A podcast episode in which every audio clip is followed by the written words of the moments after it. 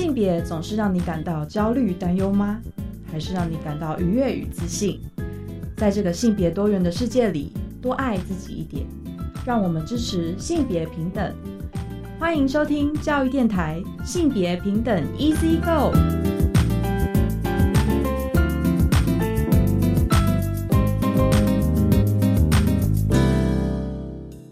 Hello，午安，欢迎收听教育电台性别平等一这个，我是文龙。不知道这礼拜大家过得好吗？新的一年的第二个礼拜，不晓得大家有什么新的计划呢？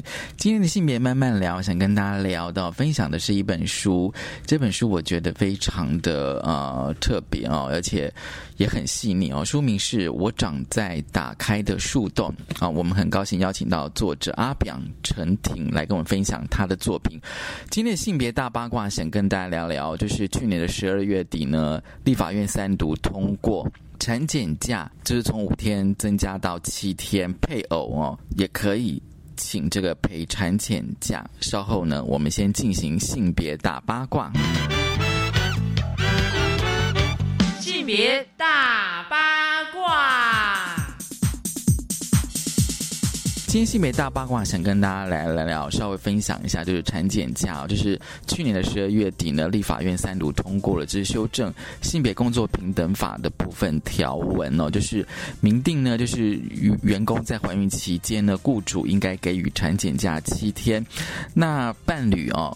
或者是配偶呢？这个陪伴这个产检假呢，就是产假跟产检假七天哦。那产检假呢，陪产检假还有陪产假呢，薪资都是照给的。不过呢，这个妇女团体有一些意见哦。其实大家可以细看，它到底修法修了什么？但乍看之下，好像这个假期是增长的。像妇女薪资基金会呢，他们就发表一个声明，就是非常遗憾哦，就是呃，有新的生产。准备假法案并没有过啊，这个的意思就是说哦，就是原来的这个五天的陪产假，再加两天哦的陪产假，但是呢，如果你是孕妇哦，孕产妇的配偶，不管是先生或太太呢，你只有七天，而且这个七天是陪产检假。加陪产假哦，总共只能够请七天哦。当然，这个妇女新知哦认为说，他们声明稿就是说，虽然这次修法呢不能说是完全没有进展，但是进展可说是微乎其微，就是有进步，但是进步的只有一点点。因为这个孕妇的配偶或者是不管先生啊或者是太太呢，多了两天的有薪假，但是呢，由于这个陪产假跟陪产检假呢合并计算，所以如果这个孕妇的配偶呢，嗯，先生或太太呢，想要这个陪产呢，就不能够完整的参加这个产检。那如果说呢，你想参与整个的呃产检的话呢，就不能够陪产，因为呢，你的陪产假跟陪产检假呢，总共只有七天哦，等于这个七天是包含两种的假，所以如果你想要完整的参与整个的生产过程的话，你可能就要动用其他的特休的假别哦。那相较而言呢，孕妇本身就有七天的产检假，还有八周的产假哦，所以双方的这个落差非常大。所以呢，这个妇女薪资基金会呢，他们的声明稿就是说，其实这样子的制度设计呢，就是更加明确的性别分工。怀孕呢，主要是女人的事，那男性哦参与的有限哦，是正常的哦。那如果说有个别的男性或者是孕妇的配偶想要完整的参与，就要。付出其他的代价，比如说刚刚提到的，你就必须要动用其他的价别。好，当然改革非常的困难哦，但是呢，我相信哦，就是改革的方向至少是往前的哦。所以未来呢，我们当然希望说，未来关于这个陪产假跟陪产检假呢。性别工作平等法能够再进一步的往前走，这是今天开始跟大家分享的性别大八卦。稍回来，性别慢慢聊。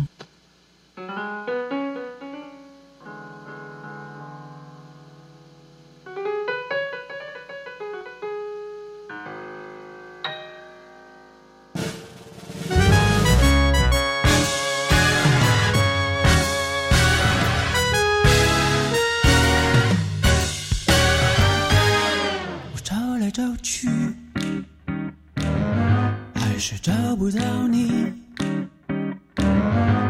我知道你变换了名字，网络是个骗人的工具。我想来想去，还是无法放弃。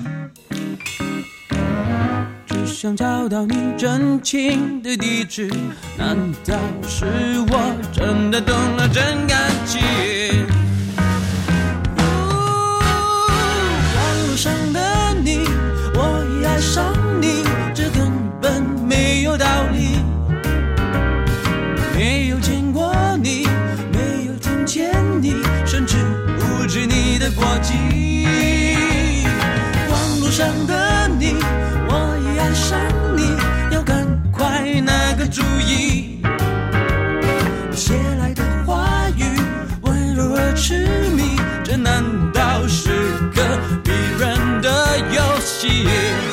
写来的信，一封空白的信。你到底是谁长得什么模样？也许成为我一生猜不透的谜。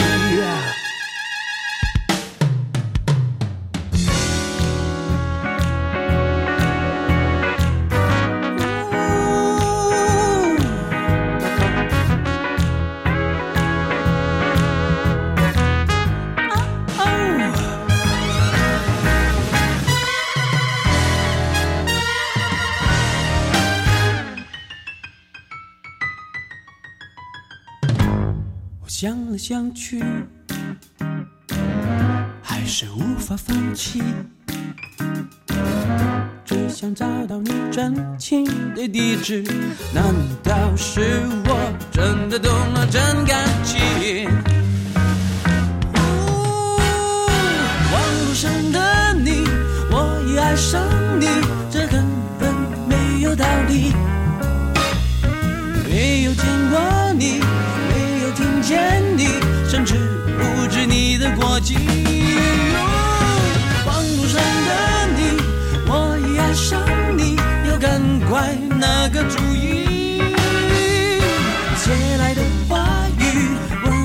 痴迷，这难道是个迷人的游戏？你写来的信。一封空白的信，你到底是谁长得什么模样？也许成为我一生猜不透的谜。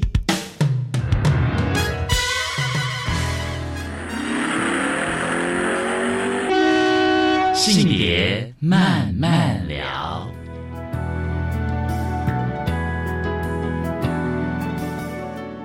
欢迎再回到教育电台性别平等一字个，我是温乐。我们今天进单元是性别慢慢聊哦。今天慢慢聊呢，想跟他聊一本书哦。这个呃书名我觉得很有意思哦，就是我长在打开的树洞哦。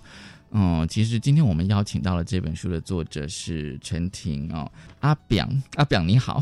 你好，好，今天很高兴跟阿表来聊他的书哦，因为其实阿表哦，他呃过去就是嗯，我在那个台大城乡所担任研究助理的时候，有跟阿表有接过跟便达老师的国科会的计划，现在是现在是科技部这样子哦。那后来阿表他就是离开了台北，回到了。花莲的部落，所以我今天真的很想要来跟阿表来谈一谈，就是你这一本书哦，我长在打开的树洞。因为我看完之后哦，我其实呃也跟你在体验那个部落的生活，所以我还是要先问一下阿表，就是说，哎，那你当初写这本书的发展跟缘起是什么呢？可以跟大家先聊一下吗？其实是大部分的篇章，大部分的文章都是返乡之后写出来的，就这本书收集到的文章。都是返乡之后，呃，创作出来的。嗯，然后一开始大概时间就是二零一五年，一直到二零二零年。二零一九年的时候，我有申请国议会的常态补助，然后创作那个文字创作。然后那个计划里面就是写这本书的构想，我长在打开的树洞。那后来计划结束，就大部分的文章也都写完了，然后九个出版社刚好。就是有联系到，我就就就帮我出版了这样。出版社有注意到你这样子？对对对，主要是那个马一航有帮忙介绍。嗯其实因为我看一下你里面的文章，有些是得奖的作品，对，所以我觉得你应该对文学创作应该还蛮有天分的，然后再结合你的生命经验。其实我今天很想了解，就是说，因为有时候我们在写就是我自己的故事或是我的生命经验哦，可能发生很多事情，经历很多事情，那你怎么样把它汇整成文字呢？呃，我本来就有写日记的习惯哦，嗯嗯嗯嗯嗯然后另外是刚回来部落的时候就很兴奋，因为因为就是很兴奋，因为我一直都很想要认识自雅干嘛，嗯，然后一直很想知道自己土地上面有什么样的故事，然后什么样的人，所以就变成我我本来就有那个嘛文字记录的习惯，然后那个时候每天就觉得好像学习到了很多东西，然后有很多的感触，嗯。然后就想把它记录起来，所以有蛮多的文章是创作，最后把它集结或是创作出来，是从日记或者是一些、嗯一些感想 整理出来的。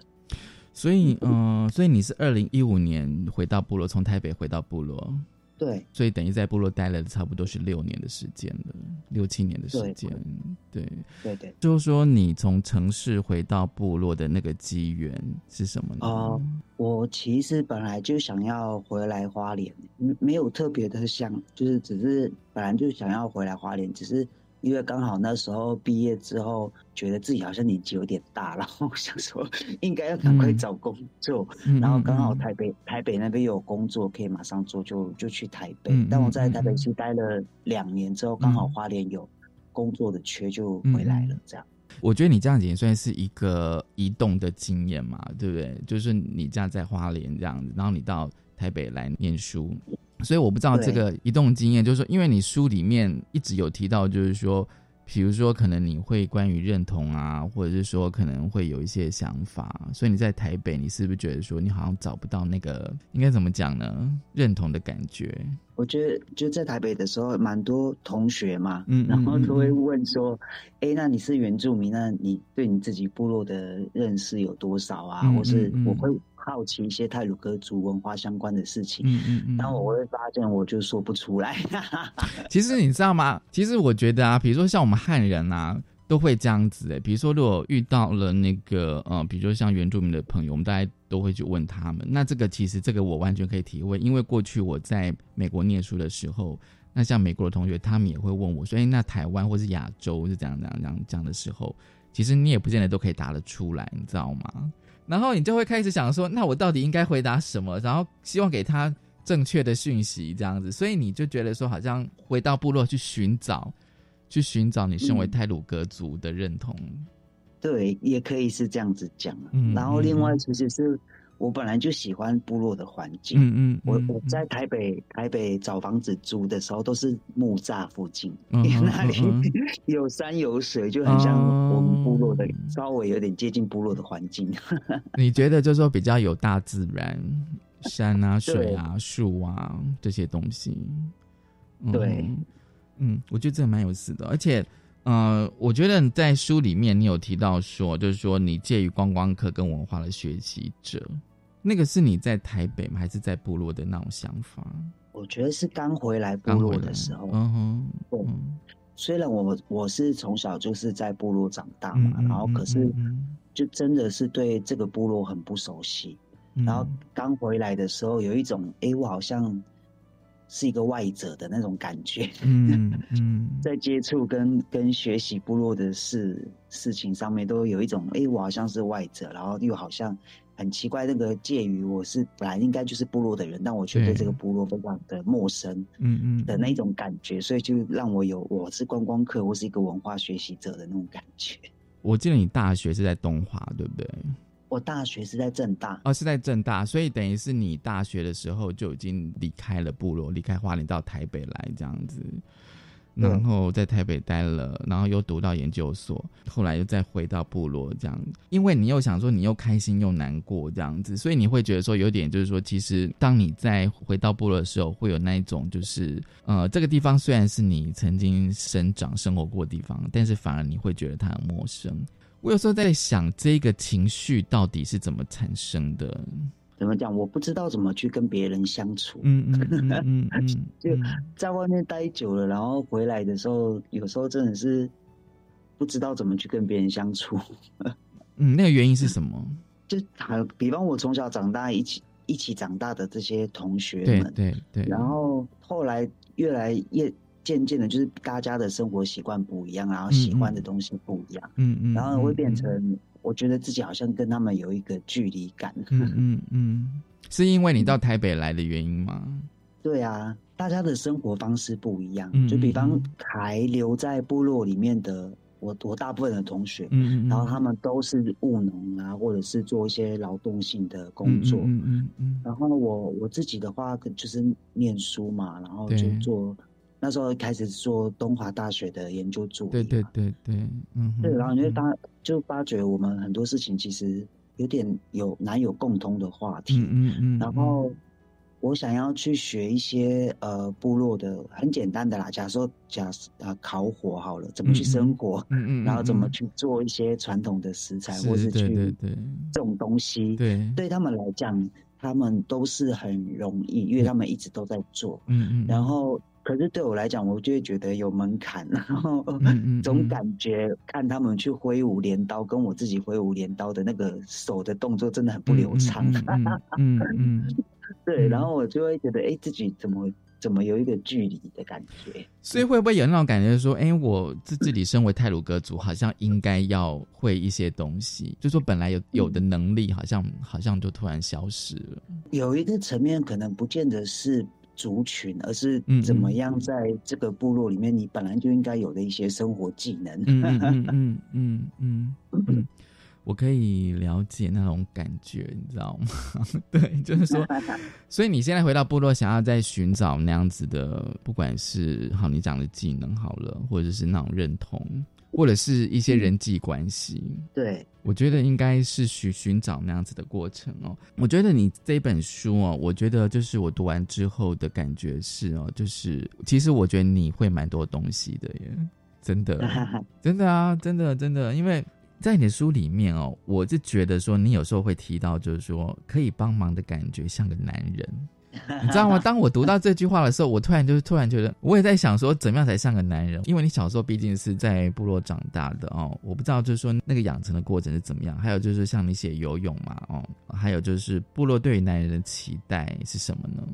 我我其实整本书啊，在写的当下，我其实没有刻意的去去想所谓性别或者是嗯嗯部落里面的期待。嗯哼，但我其实是 回头再看的时候才知道，哎、我当下是把这件事放在心里。嗯嗯，放在心里的原因是，对，因为就是那个时候返乡的时候，刚回来的时候，会有一种很希望把自己的角色做好的感觉。嗯哼，那个这样子的一个心态，其实不只是说，哎、我可能大家家里面对我的期待，就是我可能嗯书念的比较高，然后回来部落。对，会觉得说，哎、你你好像相对的有能力，那就要把事情做好。对那另外一个期待是我自己觉得，因为我对这个部落太不熟悉，然后有那嗯个很大的空缺，必须让我重新去学习嗯嗯怎么样当好一个部落人，嗯所以就很嗯自自然的就把这样子的话 写出来了。嗯嗯，对。而且你说，你说你刚回部落的时候，就是很希望能够成为狩猎的男人，希望可以去打猎这样子。其实不见得是我喜欢狩猎，是我想要认识我们部落的山。嗯嗯嗯嗯，然后如果你是可以做狩猎的话，你就可以有更多的机会对这个部落的嗯山林嗯会更熟悉。嗯，对，你在书里面一直讲说你你喜欢那个山，你喜欢山的感觉，对，嗯，所以其实有时候哦，就是嗯、呃爸妈从小会对你有一些，比如说，哦，你是一个男生，所以你应该会有对你会有一些期待，或者说你必须要会有一定的成就吗。还这个倒倒是还好，但是呃，我爸妈他们是他们那个年代啦，嗯就是嗯嗯呃。一般的主流教育比较强势的那个年代，就是他嗯们其实是不能讲主语，然后也不太会跟小朋友讲主语的。哦，对你有你有我们就是提到，对，嗯对，就是好好念书，然后比较可以有比较好的发展。嗯他们比较期待的想象是一般的中产阶级的那种想象。嗯嗯嗯嗯对，嗯所以然后再加上爸妈的工作其实都是呃公务人员啊，拉对保险啊，对嗯哼，所以让我的从小的养成其实是，虽然我是在部落长大，但我有很多我同学他们会跟着长辈去上山打猎啊，或是去务农啊，嗯嗯，或是嗯打工寮啊，这种这种生活技能，其实是我从小都不太熟悉的。这样，那所以你看，你同学就是说他们学的东西或者生活方式跟你是完全不一样的时候，你你那时候会不会觉得说，哎，想要去问爸妈讲说，为什么我要用这种生活方式呢？小的时候没有感觉，嗯小的嗯小的嗯时候就是这样子被养大嘛，嗯嗯嗯就是。你刚前面谈的，我移动到台北的经验之后，才发觉说，哎、原来其实这些事情好像是我应该要会的，或者是会让我想要重新去学这样。嗯哼。所以你说你爸妈就是因为就是希望你念书，然后呃能够有一份很好的工作，然后过了比较中产的生活。可是我在想，嗯那会不会是因为时代背景的环境使然？对，就会变成说他们就是因为你知道吗？因为像我以前小时候，我记得那时候学校就在推那个国语运动，呃，推到非常的恐怖的状态，是说有些我知道有些呃同学，就是他念其他的学校，就是你讲台语是会被罚钱，就是就是你讲方言是会被罚钱。对，那我们在家里都是跟爸妈用国语在沟通。那当然就是说，现在回过头想起来，好像不应该是那个样子。比如说呃，今天我应该会讲台语才对。对啊，我觉得有时候就是说，好像小时候小时候真的也没什么感觉，就就像是刚刚刚你讲的，就是说，哎，小时候好像也没有什么特别的想法，就是大人老师叫我这样做，那我就跟着这样做了。可是好像等到了长大了，到了一定的年龄之后，你发现，哎，好像不对劲，好像你应该去寻找你原来的那个呃成长的背景，或者说你原有的文化的那样子的感觉。所以我就觉得说，对啊，就是这样子，你知道吗？所以我看你这本书，我就觉得说，其实你真的回到部落，真的还蛮认真的，因为我看你非常的勤奋呢。你这本书让我感觉到说，其实你都一直在动，你知道吗？对，你都一直在动，而且非常的早起。对我在想，那个生活的方式应该跟你在台北是完全不一样的，真的。对，我下个阶段哦，就是呃，想要来问一下，就是关于就是织布，因为你喜欢织布，对不对？对，曾经有一段时间很喜欢织布。那我们待会就聊聊织布。我们先休息一下，好稍后回来。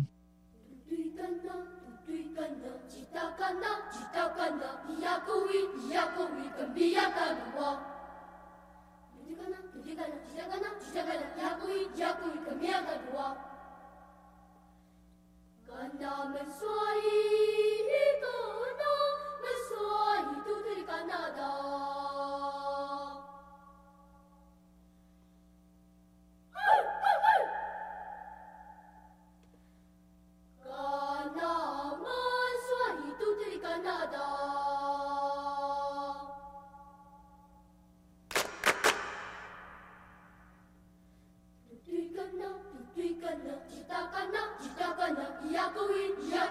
咕咿，跟咿呀干呐哇。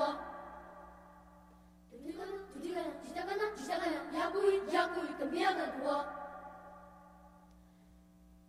咿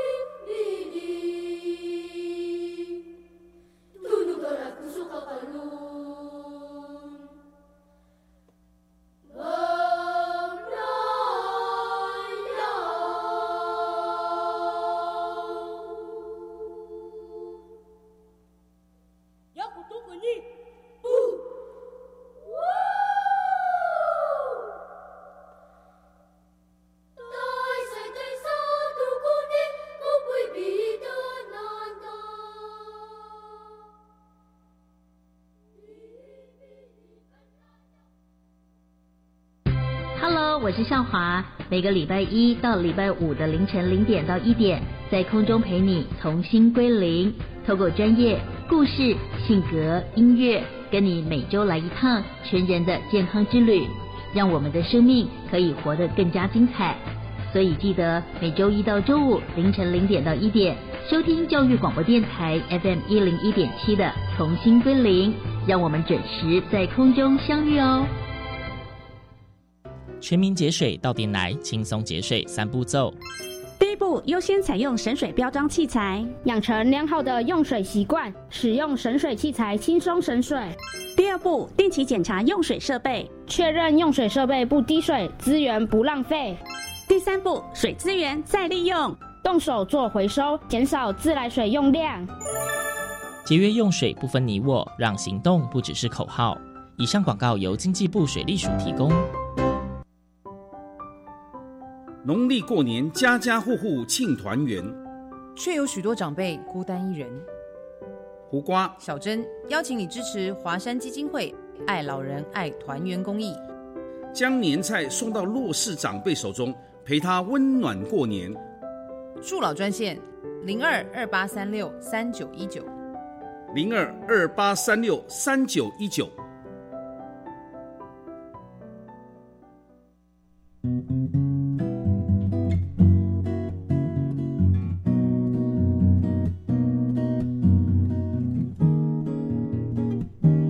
我是苏密苏米恩，你现在收听的是教育电台。哦，朋友们，就爱教育电台。耶耶耶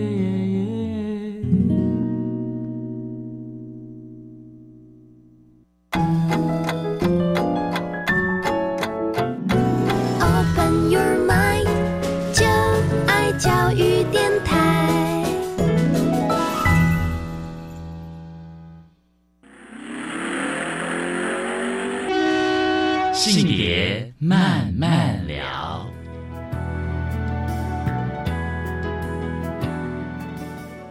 欢迎再回到教育电台性别平等一这个，我是温龙。我们今天进单是性别慢慢聊。今天慢慢聊跟他聊的是一本书哦，我长在打开的树。都很高兴我们邀请到作者陈婷阿表来跟我们聊他的作品哦。其实这个阶段我们想要来聊一聊哦，就是你当中有一篇写到编织，那你本身喜欢织布，对，有一段时间很迷恋编织，迷恋的原因是什么？因为我那个时候在正大工作，然后。我们那个工作是在那个新北乌来，乌来那个好几个部落，也是在做社区营造，就接触到那个很多的呃织布的姐姐、嗯阿姨们，嗯嗯。嗯然后。我就发觉哦，好漂亮哦，就觉得织布好美哦，嗯就不管是布美啊，或者织品很美啦，或者是那个整个制作的过程跟连接传统的意义，都让我觉得很美。然后我们自己泰鲁格族也有编织文化，嗯哼然后我才才想说，诶，为什么自己对这件事情很不熟悉？嗯哼然后就开始很迷恋做编织。嗯哼，嗯。可是后来你在书里面写说，就是有一些姐姐就是认为女生不能够，呃，男生不能够学编织，然后也不能够去碰那个织布机这样子。对，那个时候是我刚回部落的时候，嗯嗯，然后就很想要继续编织，嗯然后但就是有姐姐，其实她就说男生不能碰织布机，那是我们的嘎雅，嘎雅就是文化了，就是她说男生不能碰织布机，然后再来是男生也不能做编织这样。嗯哼，那你那时候有想说为什么吗？我没有想为什么，因为我我从小就知道这有这样子的一个嘎雅，有这样子的文化，嗯，但我就是觉得说，其实现在做编织的人已经年轻人都已经越来越少了。如果嗯。我们想要把这样子的文化可以持续发展下去的话，可能第一个考虑的不应该是性别，你觉得你觉得每个人应该都可以学这样子？是对，嗯而且其实慢慢的，其实现在部落也有几个男生是在学编织呃，对对，我对我有听说，对，像排湾族，嗯我知道有些男生他们也喜欢编织，嗯，对对，所以你就去学编织了。对，我就做了。你跟谁学？你跟谁学？一开始是自己摸呢，哦自己摸，那然后那你蛮厉害的一定嗯，摸到一定程度的时候，还是要去问老师啊。嗯嗯但嗯也还是有人愿意教。嗯嗯，其实我蛮相信的哦、因为呃，所以你想要打破这个嘎牙，就是不知道是不是可可能有可能没有，我不知道。我那时候只是心里觉得很想要，觉得它很美，然后很想要做这样。嗯然后你这一篇哦，就是你在编制的这一篇，你慢慢的写到哦，就是哦，在部落里面大家都知道你是哈改，对不对？对，哈改，哈改就是同志同同性恋的意思哦。对，它是其实是一个，我不知道它到底是不是新创的词，但的确我们现在的那个泰鲁格族都会叫男同性恋叫哈改。可是你自己觉得这个词是有什么样的意思吗？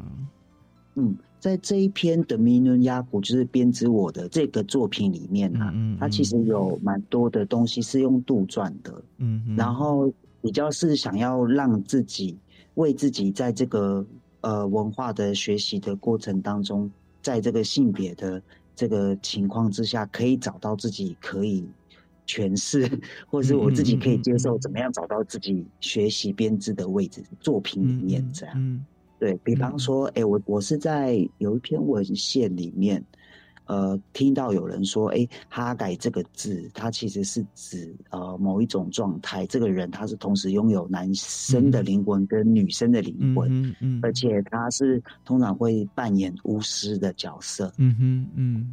然后所以我才就把这个概念放到这个作品里面。但现。实的状况里面，我们呃老人家他们讲讲哈改，有有蛮多的老人家其实不知道这个是什么意思。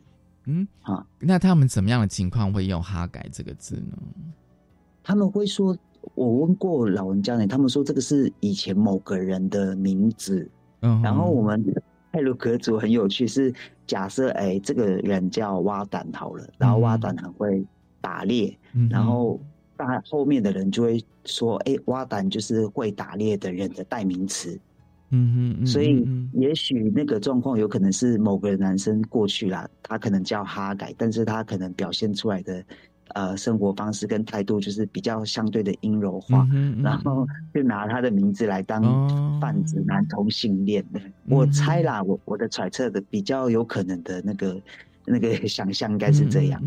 嗯，就它有可能是一个人的名词这样子，一个人的名对字这样子，你知道吗？因为我读这一篇的时候，这一篇其实我觉得，呃，如果就一个读者来讲，呃，如果就一个汉人的读者来讲的话，我觉得其实还蛮美的耶，还蛮呃，写到后面我觉得还蛮凄美的，你知道吗？而且而且我跟你讲，因为像织布这种东西哈，其实我都觉得是非常柔性的东西。但是问题是，你的文字的，就是你的经验去描述它，你又想要打破这种禁忌，你知道吗？嗯。就是感觉上它是很柔的，但是其实你你又希望能够去打破这个禁忌，然后你慢慢的带出，就是说你身为男同志的嗯。这个议题哦，然后里面你有提到一个应该是长者吧，嗯。嗯，对他愿意让你去碰他的织布机这样子，所以对，你知道，其实我们想象的呃所谓的拉雅，所谓的文化，好像都有一个明确的边界，可是实物上。好，其实没有，没有那么的严谨。嗯就搬织布机，因为织布机很重啊，对，就是不太不太可能，就是老人家已经腰酸背痛的状况之下，嗯 他如果有年轻人愿意帮忙，他还是会让他搬啊，嗯并没有那么的明确说，哎、男生绝对手都不能碰到这样。嗯嗯嗯，这个有时候我会让我想到说，会不会长辈他是比较容易可以去可以去做一些变化，或者说他可能现在这种状况，你可以帮我搬，那你就帮我搬吧，这样子。对，因为我觉得是很多呃，我觉得这件事情是蛮复杂的。比方嗯有一些呃中生代或是年轻世代的刚开始去学习编织的时候，然后这一些编织背后的原来的传统的嘎雅、传统的文化，嗯也会被大家视为说这应该是要奉，就是要去遵守的一个规则这样。嗯哼嗯，但是实际上有很多现实的状况，它是有非常多的弹性的。嗯嗯，对，我的意思是这样啊。这样子，嗯哼，所以我不知道，就是说，当你在部落，你说全部落都知道你是哈改的时候哦，那我不知道，就是说你在部落里面，就是说，我觉得从你这本书里面，我可以读到你在部落寻求一个是，比如说泰鲁格的认同，那你怎么样去寻求你身为同志的认同呢？这两件事情，其实在我的心里，它是它是一样的。嗯哼，嗯，就是我我其实呃，怎么讲呢？就是我觉得。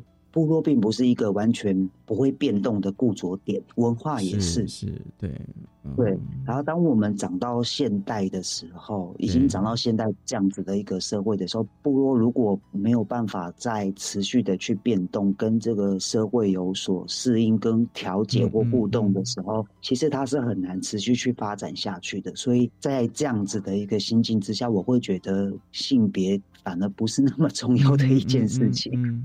或者我们强调的过去的老人家奉行的传统的一些文化跟规则，也不是得非得一直得这么做。你觉得那个随着时间的前进，你觉得部落其实它会有一点改变，会有点调整？对呀，我我讲很现实的，比方我们过去呃杀猪好了，杀猪对。我们杀猪怎么样去举行这个仪式，跟现在怎么样去举行这个仪式，包含你怎么去杀，怎么去分，或者是呃谁来分，这些事情都跟过去传统呃可能就一百年前就不一样，不一样，就差差距很大。嗯，那你会说它不是传统吗？它还是啊，但是那个内涵已经有点改变，这样子，应该是说内涵还是还是一样的，嗯。外在的东西是不一样的，嗯哼，蛮有意思的。而且就像是你在写那篇，就是你那填满伯克林的伯克林的枪射向我哦，你有写你跟你舅舅，嗯，对。其实我一直觉得他应该是想要理解，然后他想要表达，但是他不想要怎么表达，嗯，对你怎么表达？其实现在关系都好了的，嗯嗯嗯。其实我自己读完的感觉是说，他可能想跟你聊，但是他不知道怎么跟你聊。有可能，我的想法是这样，因为我自己想说，你现在你是他的外甥嘛，对我觉得对晚辈也不要那么苛求，就是说，就是说你可以去跟他尝试着去去聊他的状况，而且我觉得长辈们就是看看到你就是从台北回到部落去学这些泰鲁格族的一些东西的时候，他们应该都很高兴吧？嗯，对，对啊。然后我现在想要知道说，那个 b e h e r l i n 这个字啊，我觉得很传神哎。它其实是指风，风的意思。风是不是？就吹过来的风。然后它同时也是一种灵力。对，这种灵力是你上山的时候，你可以得到多少的猎物。然后它更深的一层意思是我们打猎的时候，通常不会是一个人，可能会组成一个猎团。嗯，所以。本和林是会互相感染的，你的本和林会影响到别人的本和林是会相互影响的，这样。嗯嗯，所以你觉得你舅舅的本和林跟你的本和林，你你们是互相感染的这样子？对对对，因为有时候我就想说，就是说你的文字虽然都是在写很多的，比如说嗯，比如说你可能在种田或打猎啊，或者是务农，或者是呃跟一些呃部落的人在对话，怎么样哦？可是我觉得里面有些东西其实是是有感情连接的，对对对，这个这这个是我自己在读的时候的感觉。但是有时候就是说，我们好像比较不习惯去怎么讲去做更深入的那种情感上的沟通，你知道吗？像你有提到，就是说你本来也是跟。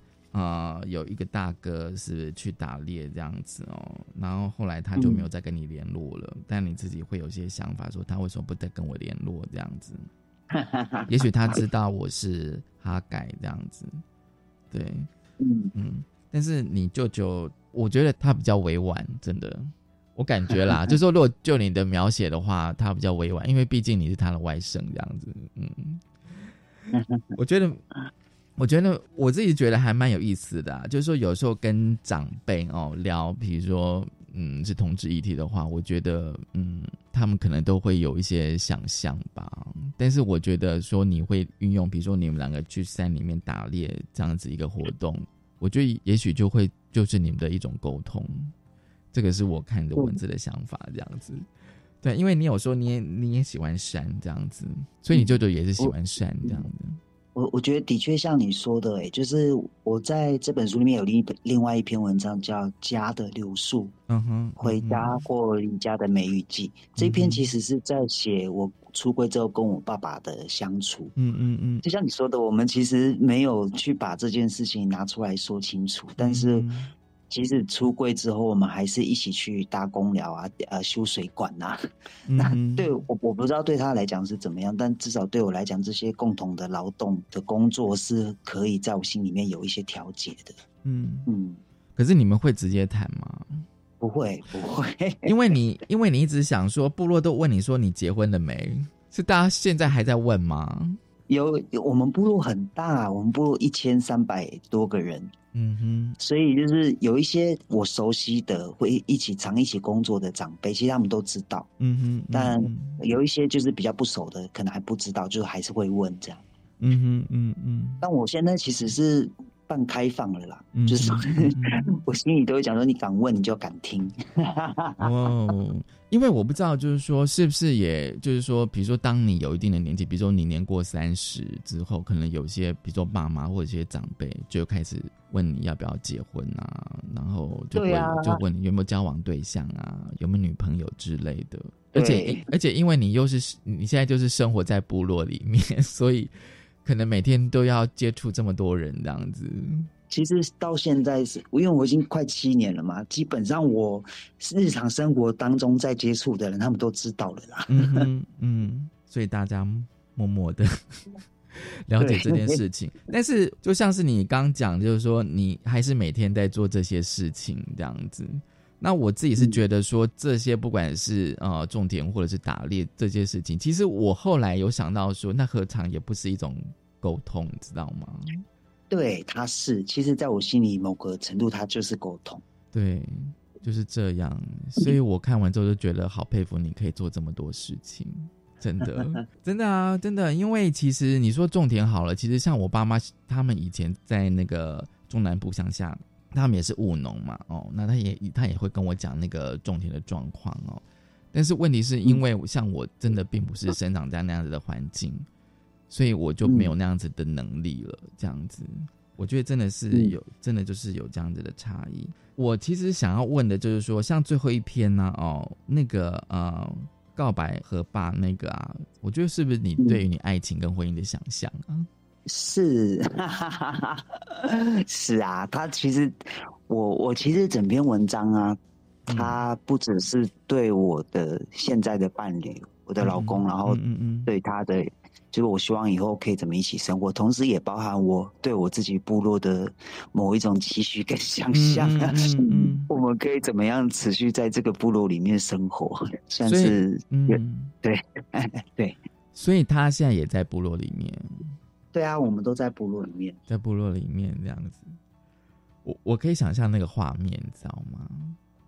真的，就是说那个文字，其实我觉得这一篇其实是有画面的，而且对这一篇，嗯，而且你写的时候，我觉得你应该呃，应该是闹粉红泡泡很多那一种这样子，没错，对不对？而且重点是说，你放在最后一篇的感觉，就是说，哦，前面历经了这件事情，你觉得你最后想得到是这个，对不对？我不知道有没有刻意这样编排啦，嗯可能有吧，心里某个程度。但是我我的确在写这篇的时候，是跟其他篇比起来，我是用了蛮多比较相对诗意跟浪漫的文字。OK，嗯哼，然后有很多很甜美的一些状况，就是用整整整篇都是用比较甜美的嗯嗯嗯那种情绪去书写的。嗯嗯，可以读得出来啊。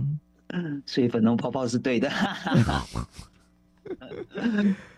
就是当我读完之后，我就觉得说，嗯，还是充满了希望这样子，你知道吗？真的是这样子。好，我们先休息一下，稍后回来。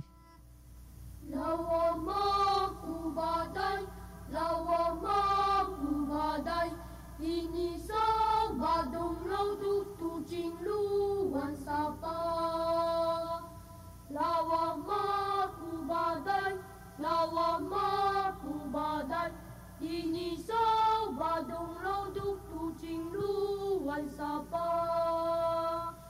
Lawama kubadat Lawama kubadat Ini badung loduk tucing luan sapa.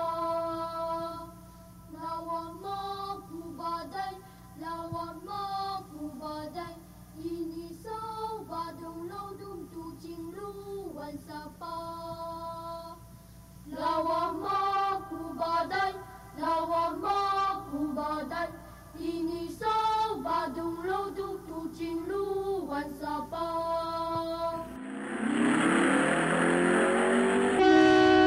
性别慢慢聊。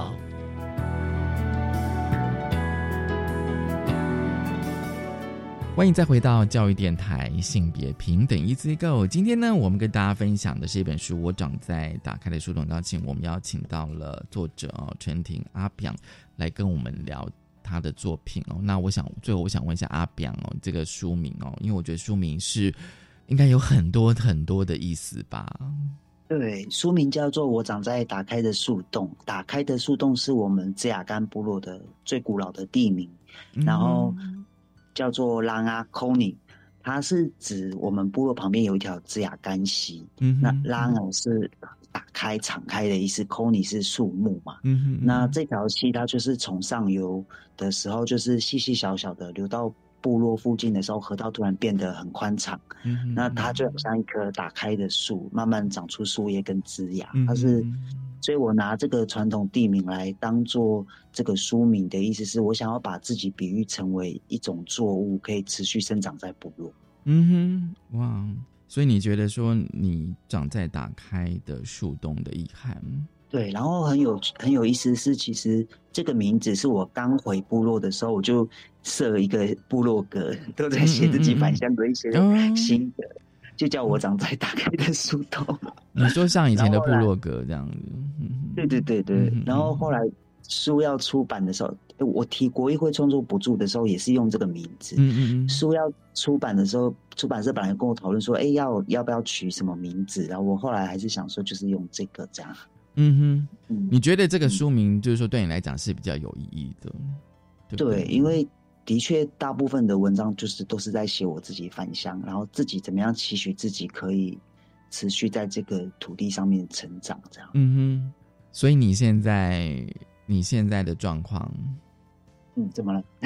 就是说你现在状况继续长在这个呃，应该现在现在是已经变成说生活在打开的树洞，对不对？生活在打开的树洞这样子。那延续就是说，你这本书的最后一篇哦，你写跟你男朋友的一些生活的状况哦，是老公，我们哦是老公，OK，老公，OK，好，两人的关系又再更进一步。哎，可是问题是对啊，你说你们结婚了，可是问题是因为你书里面有提到说，部落一直有人问你说有没有结婚，可是你通常怎么回答？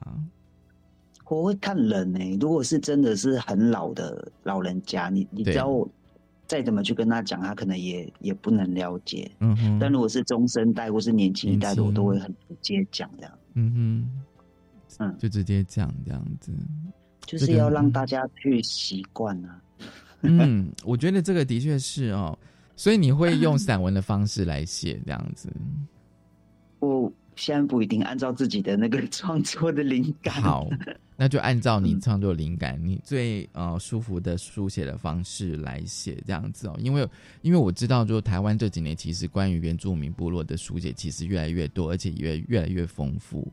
我觉得是有必要的，真的有必要的。因为过去我们真的至少像我这一代人，真的真的接受的教育都我觉得都太单一了，对哦，所以我就觉得说，应该真的要透过这些书写来了解更多的所谓的原住民文化，还有。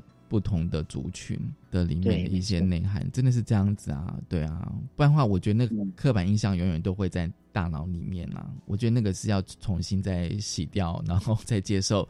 比如说像像你写的，真的啊，真的啊，对啊。比如说像我认识一些台湾族的朋友，就是会比较更深刻的去认识原住民的文化到底是什么这样子。我期待你的下一本书，真的。所以大概是什么时候？明年吗？啊，我也希望。我也我也希望，所以你就一边工作一一边在写书这样子。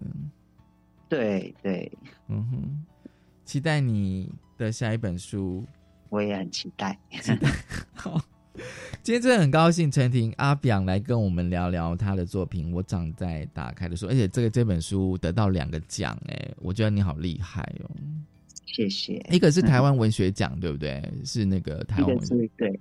那一个是另外一个是 Open Book，Open Book 嘛，对，Open Book 的好书奖，好书奖这样子，我觉得你很厉害耶，可以可以拿两个大奖，这应该算是都很大的奖哎。